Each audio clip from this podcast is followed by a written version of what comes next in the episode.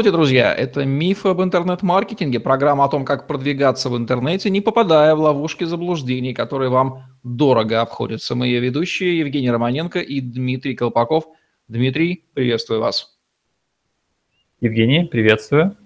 Сегодня мы развенчиваем мифы об аутсорсинге. Как всегда, давайте разберемся с самим понятием. Слово-то иностранное, и Хорошим русским аналогом является слово «подрядчик», то есть тот, кто делает работу за нас. Какой смысл, Дмитрий, у понятия аутсорсинг применительно к digital, к интернет-маркетингу? Аутсорсинг, на редкость, э, это слово переводится а, практически дословно. Оно состоит из двух слов. Это out и source что означает out это с внешней стороны, то есть это, допустим, вне вашей компании, а source это источник, в данном случае источник неких ресурсов, трудовых, компетенций. Соответственно, соединив оба понятия, становится понятно, что это компи- рабочие компетенции на стороне. Правильно ли будет сказать, что это поиск компетенции человека, который нам нужен, вне пределов своего штатного расписания? То есть не среди сотрудников, а где-то еще? Совершенно точно. В таком случае можно эту идею довести до э, логического завершения и, в принципе, отказаться от идеи наемных сотрудников и все компетенции брать на аутсорсинге. А почему нет, собственно? Есть у этой идеи э, какая-то, какой-то здравый смысл или звучит немножко фантастически? Есть э, в этом смысл. Если э, уйти в э, детали, чем отличается аутсорсинг от постоянного сотрудника в вашем штате? Ну, например, один из э, самых частых вещей использует аутсорс для временных проектов или для сезонных, когда, например, весна, лето, зима, у вас сезон закончился, больше вам э, не нужен большой штат. Вы его распускаете. Для этого нанимается аутсорс на 2-3 месяца. Для предпринимателей отечественных, которые хорошо разбираются в юридической терминологии, проведу вот такую аналогию.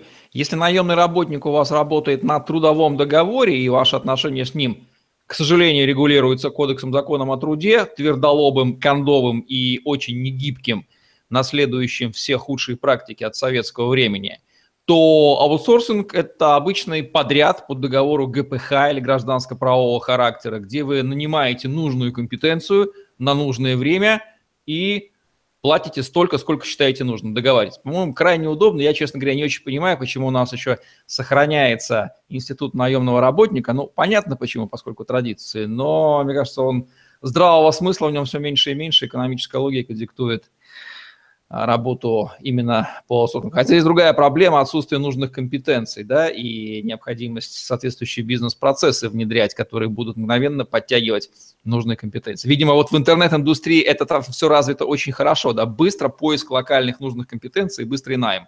Целые фрилансерские там площадки существуют и прочие ресурсы для аутсорсинга, так? Да, совершенно верно. А, аутсорс – это хороший источник для быстрого поиска специалистов любого уровня, как и на простую работу, так и на высокую. Единственное, здесь может быть риск, чем э, может быть преимущество сотрудника в вашем штате. Во-первых, он может быть постоянен. Если у вас есть постоянный цикл э, задач круговых, то будет, и он себя окупает, то почему бы не нанять человека, который выполняет эту ряд работ, и он регулярен. Вам не нужно будет заботиться каждый месяц о пролонгации, что там, допустим, у них заказ, вам не нужно передоговариваться. Вот с, точ- с этой точки зрения свой штат, он удобен. Если у вас есть позиции циклические, где каждый месяц есть определенный набор работ, то для этого очень удобно эти позиции нанимать постоянных сотрудников, а на временные уже пользоваться аутсорсом. Действительно, наемный работник удобен тем, что его нанял, один раз на фиксированное вознаграждение и завали его работой. И пусть он только попробует ее не сделать. Тоже удобно. Давайте разберем плюсы и минусы аутсорсинга как способа поиска, способа подтягивания в бизнес, в бизнес нужных компетенций. Вообще, без привязки к интернет-маркетингу. Аутсорс сейчас э, делится на две части. На э, фрилансеров – это частные исполнители, которых вы можете найти через интернет, через множество площадок. И есть профессиональные организации, называемые себя как интернет-агентство, рекламное агентство, performance-агентство, digital-агентство и так далее. Э, там, где команда, естественно, там больше компетенции, там больше чек, и они готовы справиться с более сложными задачами. Там, где фрилансер, это конкретный человек, и среди фрилансеров сейчас очень большой процент людей, кто занимается этим в качестве хобби, это может быть подработка, это может быть фриланс сейчас, это один из способов плавно переходить в новую профессию. Если человек обладает какой-то профессией, в свободное время он занимается фрилансом для того, чтобы набрать нужный опыт и перейти. И эти люди могут быть э, хорошим, хорошими кандидатами для средней или простой работы. Соответственно, выбор большой. Хотите, идите к профессионалам, хотите, идите к начинающим. Но здесь, конечно, кроется много нюансов. Так, окей. А, это плюсы. А есть явные минусы у аутсорсинга, которые ограничивают его применение? Ну, надо разбирать в отдельности фриланс и агентство. А, там а, совсем Хорошо, давайте совсем тогда разное. Есть два таких больших типа да. Аутсорсинговых ресурсов. Это персоны люди фриланса, да, один в собственном лице, и агентства, некие такие команды, типичные подрядные организации. Вот давайте а, проведем сначала отличие между, по большому счету, и тот, и тот делает работу, но разница, мы понимаем, есть. Вот в чем она для конечного заказчика будет явной, эта разница? Окей, давайте начнем э, с фрилансера. Чем отличается фрилансер от э, человека в штате? Первое, фрилансер обычно он будет дешевле стоить, чем сотрудник, э, сотрудника нанимать э, на месячную зарплату по ряду причин. Э, фрилансеров сейчас легко найти, поскольку есть известные фриланс-площадки, можно вбить фриланс и найти площадки, где вы можете найти на на простые задачи это действительно очень эффективно. В этом огромный плюс. Потому что на простую задачу, скорее всего, вы не сможете найти сотрудника, который бы зарплату купала бы его задачи. Вам нужно брать сотрудника уже на что-то более-менее серьезное, чтобы окупать, а есть же у, каждого города есть средняя зарплата, ниже которой, в общем-то, вы не можете опуститься, иначе вы в сайтах поисках работы вы будете смотреться хуже, чем ваши э, конкуренты, можно сказать, и вы тогда не наберете персонал. То есть у вас есть некий порог входа. Такую дешевизну, в общем-то, да, заказа, да, соответственно, для фрилансера это означает конкурентную борьбу за заказы с низким чеком.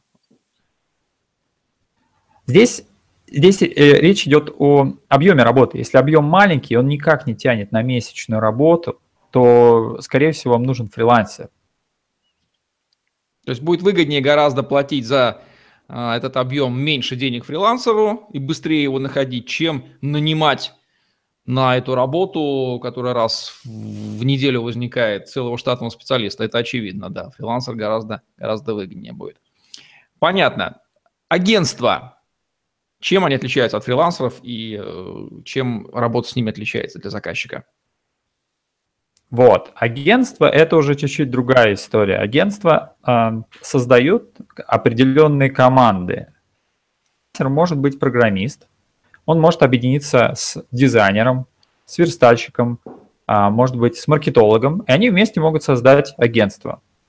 Здесь есть а, первый, первое преимущество – это некий конвейер. Он как, э, его можно воспринимать как плюс – когда попадает ваш проект в агентство, его рассматривает сразу э, вся команда. А работает это так, когда в агентство заходит 10 клиентов, со всеми 10 работает каждый специалистов агентства. То есть у них есть маркетолог, он каждый проект отсматривает на рекламу, у них есть программист, у них есть дизайнер и так далее. У фрилансера, если вы с фрилансером работаете, естественно, у него какая-то одна сильная компетенция, и тогда вам нужно нанимать 4, 5 и так далее. Это не всегда удобно, и они не всегда есть еще и момент такой, чтобы они были слажены. Слаженных фрилансеров уже будет сложно найти в смежных темах. А когда они в одном агентстве, этой проблемы нет. Второе. У... Э, идем дальше, да? Да-да-да. Да. Второй момент. У агентства, э, у них за счет этого конвейера накоплен определенный опыт. У них могут быть кейсы из вашей тематики. Если вы продаете елки, условно, Новый год, и если у них предыдущий был сайт, они просто берут и уже наработанные наработки вам отдают на входе. Это очень удобно, поскольку у них больше поток, чем у обычного фрилансера. потому что они больше э, с разных сторон могут зайти, как с маркетинга, так и с создания сайта и так далее. У них могут быть э, кейсы именно вашей тематики. А также они делают различные разработки. Есть много, эм, много известных интернет-сервисов, которые вышли как раз из агентств. Например, известные конструкторы сайта вначале именно делали агентство, поскольку к ним приходили клиенты, у них был маленький чек там 15-20 тысяч, и не было смысла делать индивидуальный сайт. А запрос был простой, сделайте сайт из пяти страниц, визитку. И когда уже этот конвейер шел пятый, шестой, седьмой сайт, они придумали, давайте сделаем конструктор. И так появился конструктор, а потом это вылилось в отдельный бизнес. Также была история, например, SEO-пульт или руки это система для автоматического продвижения, они тоже использовались агентством как внутренний инструмент, а потом он вышел наружу. И третий пример, например, э, Мегаплан. Э, это онлайн-приложение для планировки задач вашей команды. То же самое, его использовали внутри. Э, на Западе есть такой же пример, как Base, Basecamp. Это рекламное агентство, которое закрыло в итоге это агентство, или, по-моему, только работает с VIP, и сейчас концентрировалось на этом сервисе. Получается итог, у них есть команда, которая может посмотреть с каждой своей стороны, у них есть свои разработки, которые неизбежно люди создают, потому что им не хватает каких-то сервисов э, внешних, они начинают делать свой. И когда вы присоединяетесь к сильному агентству, вы можете пользоваться их вне, внутренним сервисом. И у них могут быть кейсы из вашей тематики. То есть можно так резюмировать, что если какая-то простенькая, понятная работа, которую надо вот сейчас сделать, которая может быть выполнена одним человеком, нужна одна компетенция, то быстро, легко можно на нее найти фрилансера, да еще на конкурентном рынке сторговаться по цене. Если задача комплексная и требует разных компетенций, то для того, чтобы не заниматься геморроем с управлением командой фрилансеров, э, согласованием между собой, что, конечно, является сущей проблемой, и это отдельные ребята, с ними надо очень э, специфическим менеджментом, то агентство в данном случае – задачу решает, может быть, оно окажется дороже, чем совокупный объем работы, но зато он снимет головную боль с выполнением заказа от и до и отвечает, в общем, более бизнес большего уровня, нежели чем отдельное слава подающееся контролю лицо. А, я бы еще добавил, что фрилансер, отдельная специфика, э, фриланс, общаясь с фрилансером, вам нужно обязательно иметь точное ТЗ без него он не будет а, работать с вами, или вы будете, он будет переделывать, то есть он, либо вы, либо он будете недовольны, если вы не знаете технических деталей, и, может быть, вам нужно знать глубоко эти. Я бы даже советовал, в общем-то, фрилансерами, услугами фрилансерами 70 или 80 процентов рынка вообще-то пользуются профессионалы из других агентств. У них есть много там, расшифровать э, видео нужно в текст там, или какие-то простые вещи, они знают, как быстро поставить язык, они знают, как с ними общаться, потому что они выросли из этой отрасли. И 80% рынка, на самом деле, это агентство покупает услуги отдельных фрилансеров, когда у них не хватает рук в своем штате. 20%, 10% это люди профессиональные из индустрии, они общаются с фрилансерами на одном языке, и там совсем маленький процент, это люди, действительно, которые узнали, что это небольшая цена, и давайте я попробую сработаться. На самом деле на этом э, многие ломают копья, потому что коммуникация не происходит. Второй момент еще у фрилансеров, фрилансерам неудобно общаться по телефону, неудобно выезжать на встречи, потому что это их время. Они не будут это делать. Они просто отсеивают неадекватных клиентов по профессионализму. Если нет профессионального ТЗ, с ним лучше не связываться. Любой профессиональный фрилансер уже на этом уже попадал в такие ситуации неприятные, и он больше с ними не работает. С агентством наоборот, у них есть специальный менеджер, переводчик, которому можно позвонить. Во-первых, можно а, общаться голосом, не надо формулировать ТЗ, и можно сказать, мне нужен сайт-визитка, и он все поймет. И через час он вам примерный вот макет пришлет. С фрилансером в таком общении вы не можете общаться. Он не будет угадывать. А у агентства уже накатанный опыт, у них какие-то шаблоны, они подготовились к такого рода вопросам. И это тоже разительная разница. Можно даже сказать, что начинающим фрилансерами будет ну, очень сложно общаться, может быть, даже невозможно. Понятно. То есть фрилансер такой технический специалист, которому нужно очень четкое ТЗ. А агентство, оно умеет разговаривать с клиентом, который, как правило, не разбирается в технических подробностях на его языке, тем самым облегчает работу. Ну и плюс содержит, держит ресурсы самых разных специалистов. Ясно. Могу предположить, что крупный бизнес, конечно же, работает с агентствами, а не с фрилансерами. Верно? Да, совершенно верно. Крупный бизнес, естественно, с агентствами. И для этого есть много серьезных причин. А, кроме того, что мы перечислили уже, что еще крупный бизнес привлекает в агентствах? Солидность, может быть, не знаю, там, иметь в качестве такого партнера солидное рекламное агентство или как?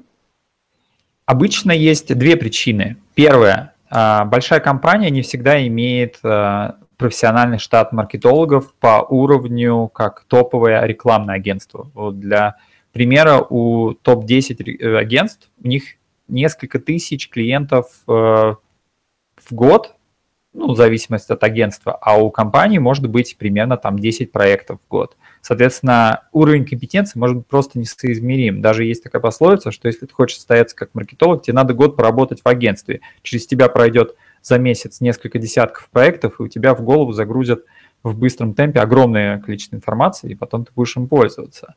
А второе, основная причина может быть, что касается мировых брендов. Когда мировой бренд приходит в новую страну, у него нет времени развивать свой штат под локальный рынок.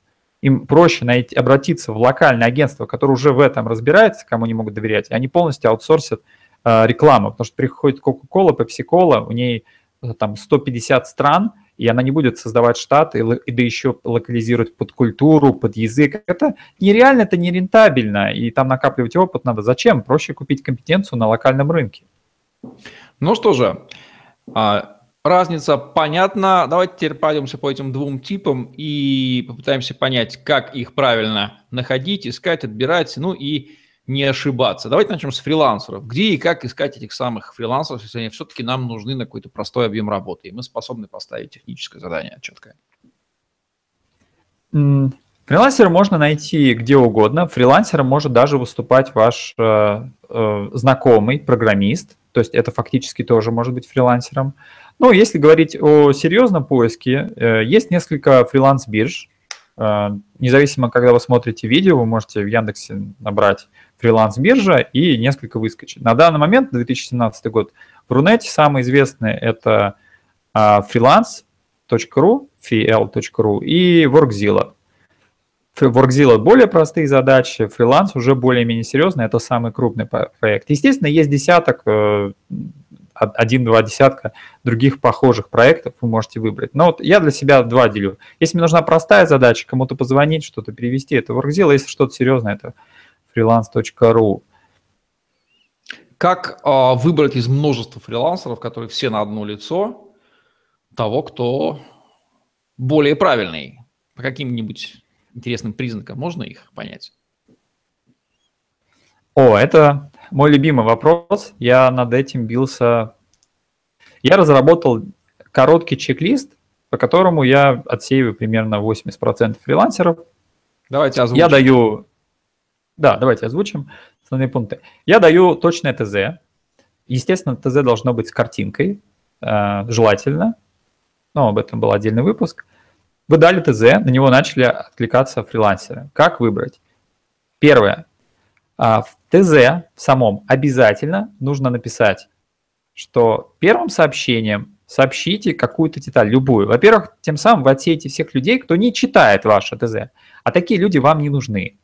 Но в первом сообщении не надо писать много. Напишите, ну, например, если, а, там, если вы, вы ищете программиста, вы можете э, спросить у него первым сообщением, напишите, сколько лет вы программируете, и если у вас опыт в, в тематике вот такой-то, чтобы создать сайт. И он ответит, у меня опыт 5 лет, у меня есть тематика по продаже стиральных машин. Такой тест на адекватность, а, на умение человека читать и отвечать на поставленный вопрос прямо, да, а не навязывать какой-то свой сценарий развития событий в мелочах. Да, иначе просто со стороны фрилансера это выглядит немножко иначе. То есть у него открывается площадка, появляется лист задач, у него есть в буфере обмена приветственное такое сообщение, там, здравствуйте, вот мои кейсы, я самый лучший и так далее, и так далее. Он открывает и начинает на все откликаться. А когда приходит ответ, он только начинает смотреть. И в этом есть некое неудобство. Если вы можете коротко в 3-4 предложения сформулировать, ну, в зависимости от вашей задачи, ну, в общем, коротко и точно ТЗ, и в конце попросить одно, одним предложением просто а, сформулировать какую-то зацепку. Ну, например, работали в моей тематике. Вот это самое частое, что я спрашиваю. Если человек, да, я работал год, вот был такой проект, все, он сразу для меня выделяется. Это вот первый признак. Э, теперь давайте чуть-чуть дальше. Вот вы его отобрали, и Эм, я не советую незнакомому фрилансеру давать совершенно новую задачу. Дайте ему какой-то тест-драйв. Не отдавайте ему, сделай сайт там, и сделай мне там 10-20 страниц. Если вы хотите сделать сайт, попросите фрилансера сделать вам хотя бы только шапку или одну страницу главную, или второстепенную. То есть вы отобрали по первому сообщению, потом э, задача не должна быть полностью фрилансером. Если вы работаете с фрилансером, вам надо работать как менеджер с ними. Вы, менеджер знает всю задачу, а фрилансера нет. Вы дробите ее на логические части, когда вначале он делает первую страницу, потом вторую, третью, четвертую. От того, что он сразу за пять сразу берется, он одновременно пять делать не будет. Он все равно будет в такой же последовательности делать. Так и отдавайте в такой же последовательности. И после такого первого тестового задания еще 50% отсеивается. То есть э, просто если бы вы дали большую задачу, вы бы долго ждали результата. А здесь даете какую-то простую задачу, и за один день все понятно. Ну и дальше третий фактор – это может быть а, корректность и эм, скорость. То есть вы смотрите, через сколько вы получили задание и насколько это соответствует вашим ожиданиям. Если вы на первом зада- задании обжигаетесь, ну дальше вам не стоит идти. Ну что, что такое элементарный отбор на уровне здравого смысла и понятных заказчику вещичек. Фактически мы отбираем человека, а, не только с техническими навыками, но еще и с подходящим нам стилем и не делающим мелкие косяки, от которых у нас волосы встают дыбом. Какие основные ошибки в работе с фрилансерами можно выделить, типичные у наших заказчиков? Ну, первое, самое часто, это фрилансеру «мне нужен сайт». Это так нельзя составлять. ТЗ фрилансеру вы в итоге не придете ни к чему. То есть ему непонятно, то есть вы по ходу будете разбираться, это, это ужасная ошибка. Дальше, к фрилансеру не нужно идти, если вы не понимаете э, суть задачи на техническом уровне. Вообще, я даже советую не ходить к фрилансерам, если вы эту задачу не можете, в общем-то, сделать сами хотя бы на процентов 50. То есть, если вы не можете пройти всю основу, вы не можете, поэтому, именно поэтому вы не можете составить ТЗ, если вы как бы не можете сделать сайт и не представляете, как он выглядит, то фрилансеру рано. То есть вы даже не сможете это объяснить, а потом в итоге вам не понравится, потому что вы не смогли объяснить, вы его первый раз увидели, то есть здесь начинается. То есть человек должен быть подкован. Если он идет, чтобы ему нарисовали дизайн, он уже должен что-то понимать в дизайне. Если программирование, программирование в рекламе, я обычно фрилансеров использую для дублицирования, когда мне нужно что-то усилить, какой-то отработанный цикл, то я просто уже сделал сто раз сам, там сколько-то раз, я понимаю, что все, этот процесс отработан, я его пакую в ТЗ и отдаю. И дальше я просто, когда мне нужно выполнить эту задачу, я не делаю руками час, я просто 5 минут активирую задачу, нахожу нужного человека, и все есть, э, Можно ли сказать, что да. идеальная и... ситуация для найма фрилансера тогда, когда вы на 100% понимаете эту задачу, вы знаете, как ее сделать, вы понимаете все нюансы, но вы понимаете, что ваше время на ее исполнение будет тупо дороже стоить, вам проще найти кого-то, перед кем можно эту задачу, а, поставить четко, б, проконтролировать качество. И вот в этом случае, когда вы не полностью разбираетесь, вот тогда идеально можно находить фрилансера. Э, Евгений, это идеальная ситуация, когда вы и фрилансер будете довольны друг другом. Когда, например, э, вы а, условно переводите эм, аудио в текст, и когда вы это сделали сами, вы понимаете, что ваше время стоит дороже, то дальше вы просто отдаете эту задачу и знаете, как, какой у нее будет результат, потому что вы какую-то часть работы уже сделали, вы понимаете, как будет. Вслепую этого точно не надо делать. Иначе и вы фрилансить можно те задачи, которые ты уже сам руками, в общем-то, делал, они раздражают, но делаешь по инерции, сам думаешь, блин, найти бы кого-то, да?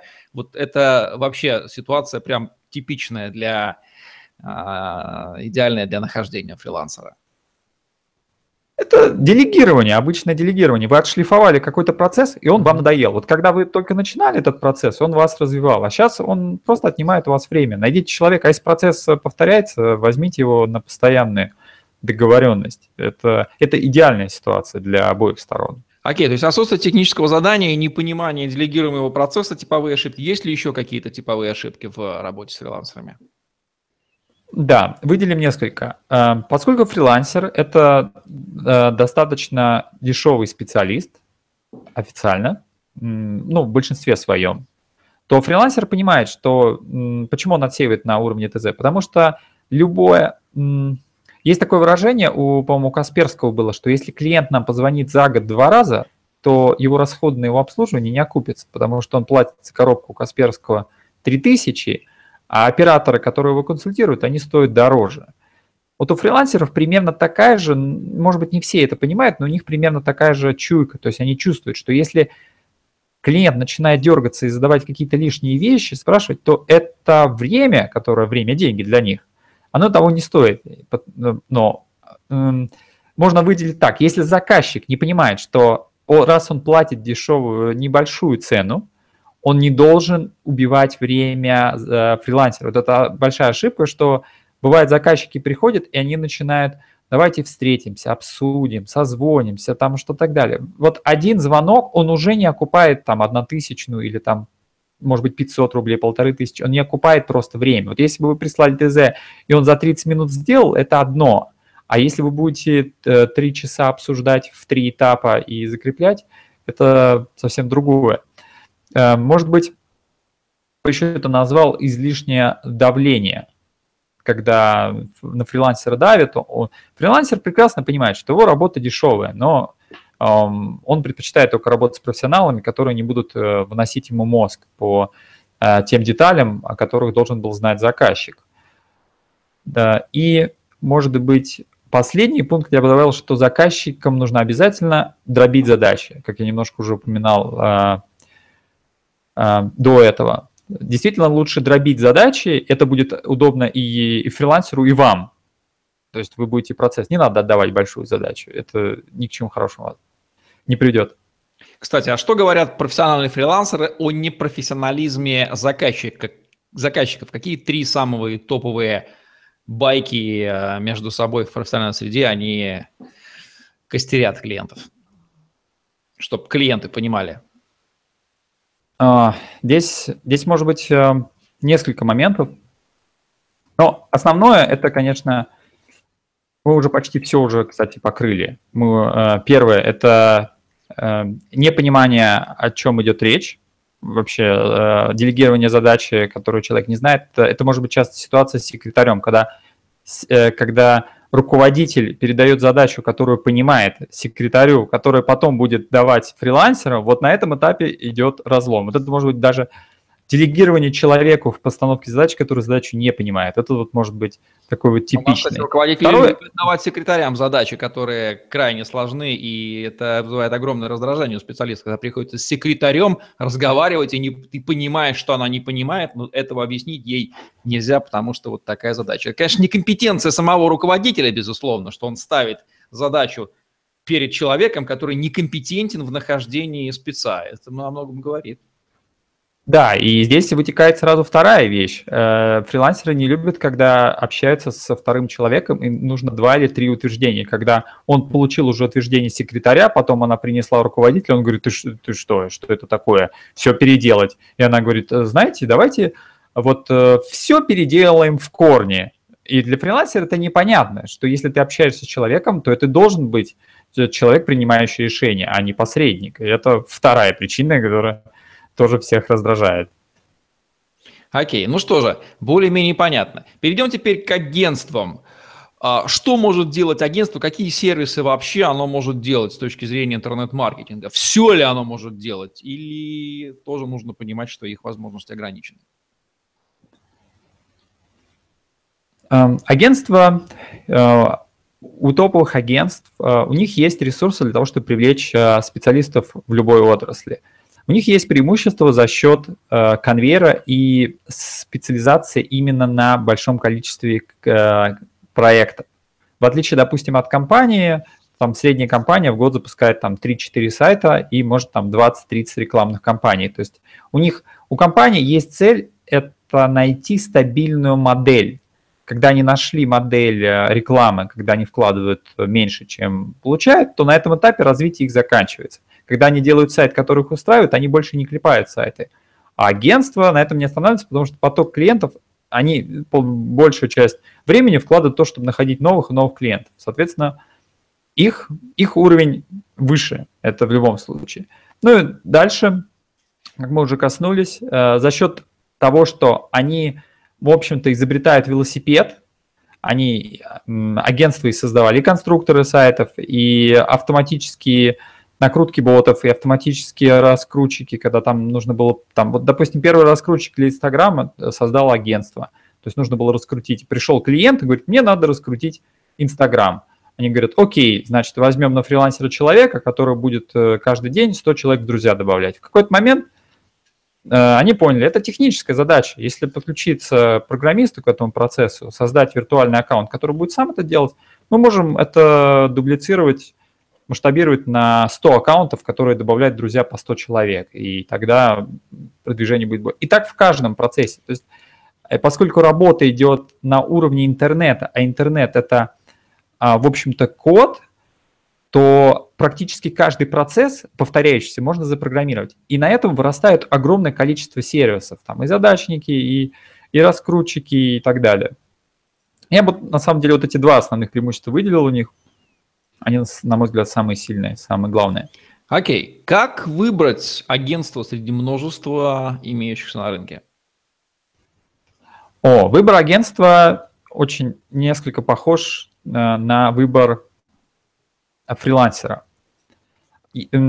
Список агентств найти довольно просто. Вы можете открыть любой рейтинг, и там всегда вы найдете агентство, но э, всегда трудно определиться, какой, с каким именно лучше иметь всего дело. На мой взгляд, что нужно сделать? Первое. А, вам стоит посетить их открытые программы. Кстати, открытое бесплатное обучение маркетингу – а сайтостроению и так далее, это ввели агентство, потому что им надоели заказчики, которые приходят и не понимают даже базовых вещей, они поняли, давайте уж отдадим эти знания, а потом оказалось, что отдавая эти знания, они э, приносят, вам популяр... э, приносят им популярность.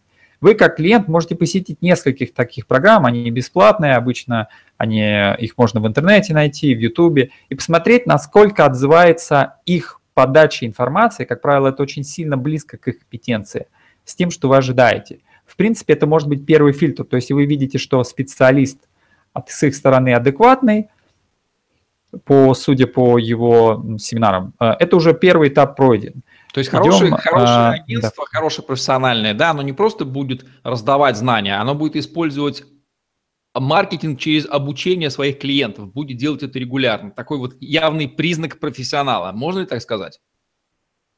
И я бы сказал, вот да, это определенно. И плюс они идут, это значит, что они пытаются повысить уровень своих клиентов. Мало того, что это пиар, но они еще хотят приподнять нижний уровень. Они не хотят, э, чтобы люди не знали, что такое ТЗ, что такое целевая аудитория, что такое трафик. Им не хочется тратить на это несколько месяцев. им выгодно хотят... бесплатно обучать клиентов, чтобы и пиариться, и лидов получать, лидогенерацию делать себе. Здесь сходится несколько плюсов в этом способе. Да, как оказалось, в итоге это имеет много плюсов. Плюс они же обучают не тет-а-тет, а они обучают массово. Они проводят семинар на 100, на 200, на 50 человек. Потом это они записывают видео и закидывают в YouTube, и там еще несколько сотен смотрят. Поэтому одно мероприятие, оно окупается. Его видят, там, может быть, ты полтысячи человек или, или тысячи, две просто с одного с одного мероприятия вечернего. Поэтому это, это очень выгодный шаг даже для продвижения okay, агентства. Хорошо, если агентство это не делает, как понять по его материалам, присутствующим в интернете, что на него стоит обратить внимание? Я бы даже задал вопрос, э, как понять, что оно адекватно, если никаких материалов нету. Можно даже так а сформулировать. Такие, такие бывают, да, агентства? Как же о них узнают? А, нет, у них может быть сайт, но там кроме описания своих услуг, там может, в общем-то, не быть. То есть вы не поймете уровень. Хорошо. Вы можете... Каким вещам понять уровень? Ну, собственно, да, вопрос. А, первый, я бы посмотрел, какие у них кейсы и именно в вашей индустрии. Потому что вне вашей индустрии вы можете не ориентироваться, где средний игрок, где большой игрок, что именно делали. А если в вашей индустрии они делали кейс, это верный знак. Во-первых, как э, мы уже говорили, одно из преимуществ у них может быть компетенция именно из вашей индустрии, и вы когда к ним придете, вы начинаете не с базового уровня, когда они пытаются вникнуть в ваш продукт, а когда они уже наработки из предыдущего клиента. Это уже первый плюс, просто огромнейший. А, так, и идем дальше. Еще остается два пункта. Я бы сделал некий шаблон того, что вы хотите, ну, опять же, некое ТЗ, и разослал бы по потенциально интересным для вас по каким-то причинам агентству. И посмотрел, какая реакция. Здесь проверяется реакция менеджера. А, я могу сказать по своей статистике, когда я рассылаю свой запрос на их коммерческое предложение, из 20 в течение суток отвечает примерно 4-5. Остальные другие 5-6, они отвечают примерно через дня 3-4. И дальше позже, через неделю кто-то может быть, причем я указываю свои контакты, телефон, e-mail, то есть ну, как хотите, коммуницируйте, все, я вот лид, я к вам обращаюсь, э, хочу узнать э, о вашем предложении. Я могу сказать, что там, в среднем там, 20-30% реагируют адекватно. Другие неадекватно, они, они тянут. Я могу сказать, что если они тянут с получением клиента, то они будут тянуть и с вашим э, проектом тоже, что логично. Окей, okay, это очевидно. Личность основателя агентства имеет ли значение при выборе? Да. И насколько эффективен способ сарафанного радио рекомендаций? Может быть, рекомендация может оказаться и совсем неудачная, просто из-за того, что кому-то понравились, а вам это совсем не придется по нутру. Ну, тут Слушай. два вопроса. Давайте начнем с э, рекомендаций. Рекомендации важны, особенно от ваших э, друзей. Но здесь есть такой фактор, что ваши друзья, ваши коллеги, они могут у них заказывать дизайн, а вы у них заказываете программирование. И это совсем другая ситуация. Ну, совершенно. То есть надо уточнять, что именно они делали. Они делали вам логотип или они вам настраивали э, контекстную рекламу. Это совершенно разный отдел. Это надо учитывать. Вы должны спрашивать рекомендации именно по той услуге, которую хотите заказать.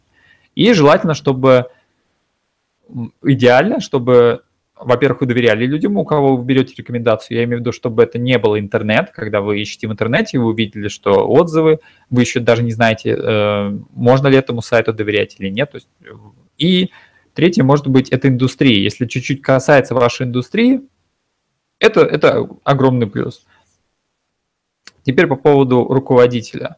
Руководитель – это медийное лицо. А, бывает оно открыто, бывает закрыто, но он, ну, так или иначе, он влияет на, на агентство. Я могу сказать, что определенно,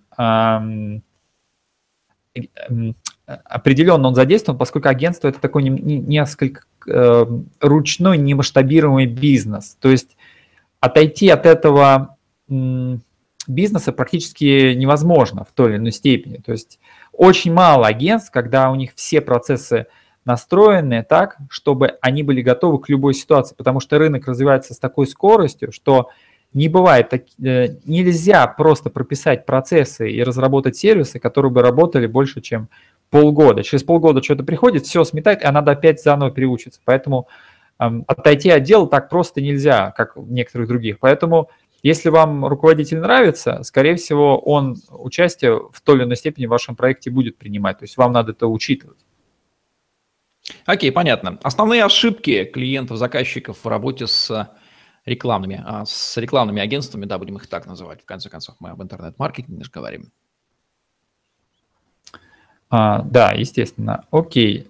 Самое главное, когда вы уже начали работать, надо смотреть, а, как с кем вы общаетесь.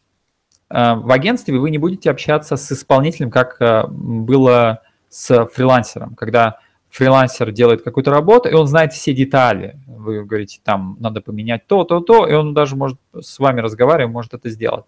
В агентстве немножко не так, поскольку в агентстве менеджер формулирует вашу задачу, и он консультируется с двумя, тремя, четырьмя Э, специалистами, естественно, он не делает общий звонок на всех. Он общается, формулирует все ваши потребности и передает. Если вам не нравится с этим человеком работать, я бы на самом деле уже не продолжал бы в какой-то степени, потому что именно этот человек и есть главное звено, на которое, от которого зависит, будет успешен ваш проект или нет, независимо от того, какая там будет команда. Это особая специфика именно агентств. Так, и может быть, еще второй момент. Э, так, наверное, позже вспомню. Остановимся пока на этом. Нужно ли обращать внимание, если агентство декларирует, допустим, что оно сильно и в офлайн маркетинге и в онлайн-маркетинге? Должно ли это настораживать? И нужно ли такие агентства отсекать, брать только тех, кто декларирует онлайн-маркетинг? И опять же, в этой когорте те, которые декларируют все, и SEO, и SMM, и таргет, и все на свете. Должно ли это смущать? Или они действительно за счет того, что они могут нанимать фрилансеров, можно считать, что они это могут качественно выполнить и не распаляться. Вот степень разделения труда, какая должна быть оптимальна в, для заказчика в рекламном агентстве? Это вопрос о специализации. Э, она должна быть узко специализирована или широко специализирована. Сейчас, на данный момент, есть профессиональное агентство как в узких нишах, узкой специализации, так и в широкой. Они это делают за счет масштабов, и есть успешные кейсы с обоих сторон. И сейчас эта грань стерлась за счет как раз агентством освоения фрилансеров. И обычно в агентстве работает, эм, скажем, главный маркетолог, главный программист, главный дизайнер и так далее. Но все остальные сотрудники у них на фрилансе, ну, удаленные так называемые. Раньше, когда этой практики не было, нанимать штат отдельных дизайнеров, отдельных маркетологов, SEOшников, контекстчиков и так далее, это, это не было рентабельно в принципе. Но за счет того, что на канал, на какую-то одну специализацию, где достаточно взять одного компетентного, а дальше он тебе команду соберет уже из интернета на свое усмотрение, эта грань стерлась, и уже на это не надо смотреть, надо смотреть на предыдущие упомянутые пункты. Ну что ж, я понимаю, что агентства такие интеграторы компетенций, которые можно поставить задачу на клиентском языке, и они с высокой вероятностью ее поймут и выполнят, потому что они знают, где найти нужные компетенции. Сталкиваясь со фрилансерами, мы имеем дело с конечными техническими спецами, если мы сами не знаем, как поставить перед ними задачу и как проконтролировать, сами не разбираемся, не являемся внутренними механиками, то результат будет плачевен. Ну а если являемся и денег хотим сэкономить, то тогда фрилансер. Ну что ж, разница, в общем-то, в целом понятно. То есть аутсорсингу говорим «да», разница между одной персоной и агентством тоже ясна. Как выбирать, какие ошибки, Дмитрий нам рассказал. Нужно ли что-то, Дмитрий, добавить, важные какие-то мысли, которые не прозвучали вверху, может быть, какие-то еще рекомендации дать под финал? А, я думаю, мы все охватили в этом выпуске. Ну что же, тогда будем завершать наш сегодняшний выпуск программы «Мифы об интернет-маркетинге», где мы говорим о том, как продвигать ваш бизнес в интернете, не попадая в ловушки привычных заблуждений, которые вам дорого – обходится. Евгений Романенко и Дмитрий Колпаков были с вами. Ставьте лайк, подписывайтесь на наш YouTube-канал, чтобы не пропустить новые ежедневные выпуски с вашими любимыми экспертами. Удачного вам продвижения, точнее, удачной вам лидогенерации из интернета. Всем пока. Всем пока, до следующего выпуска.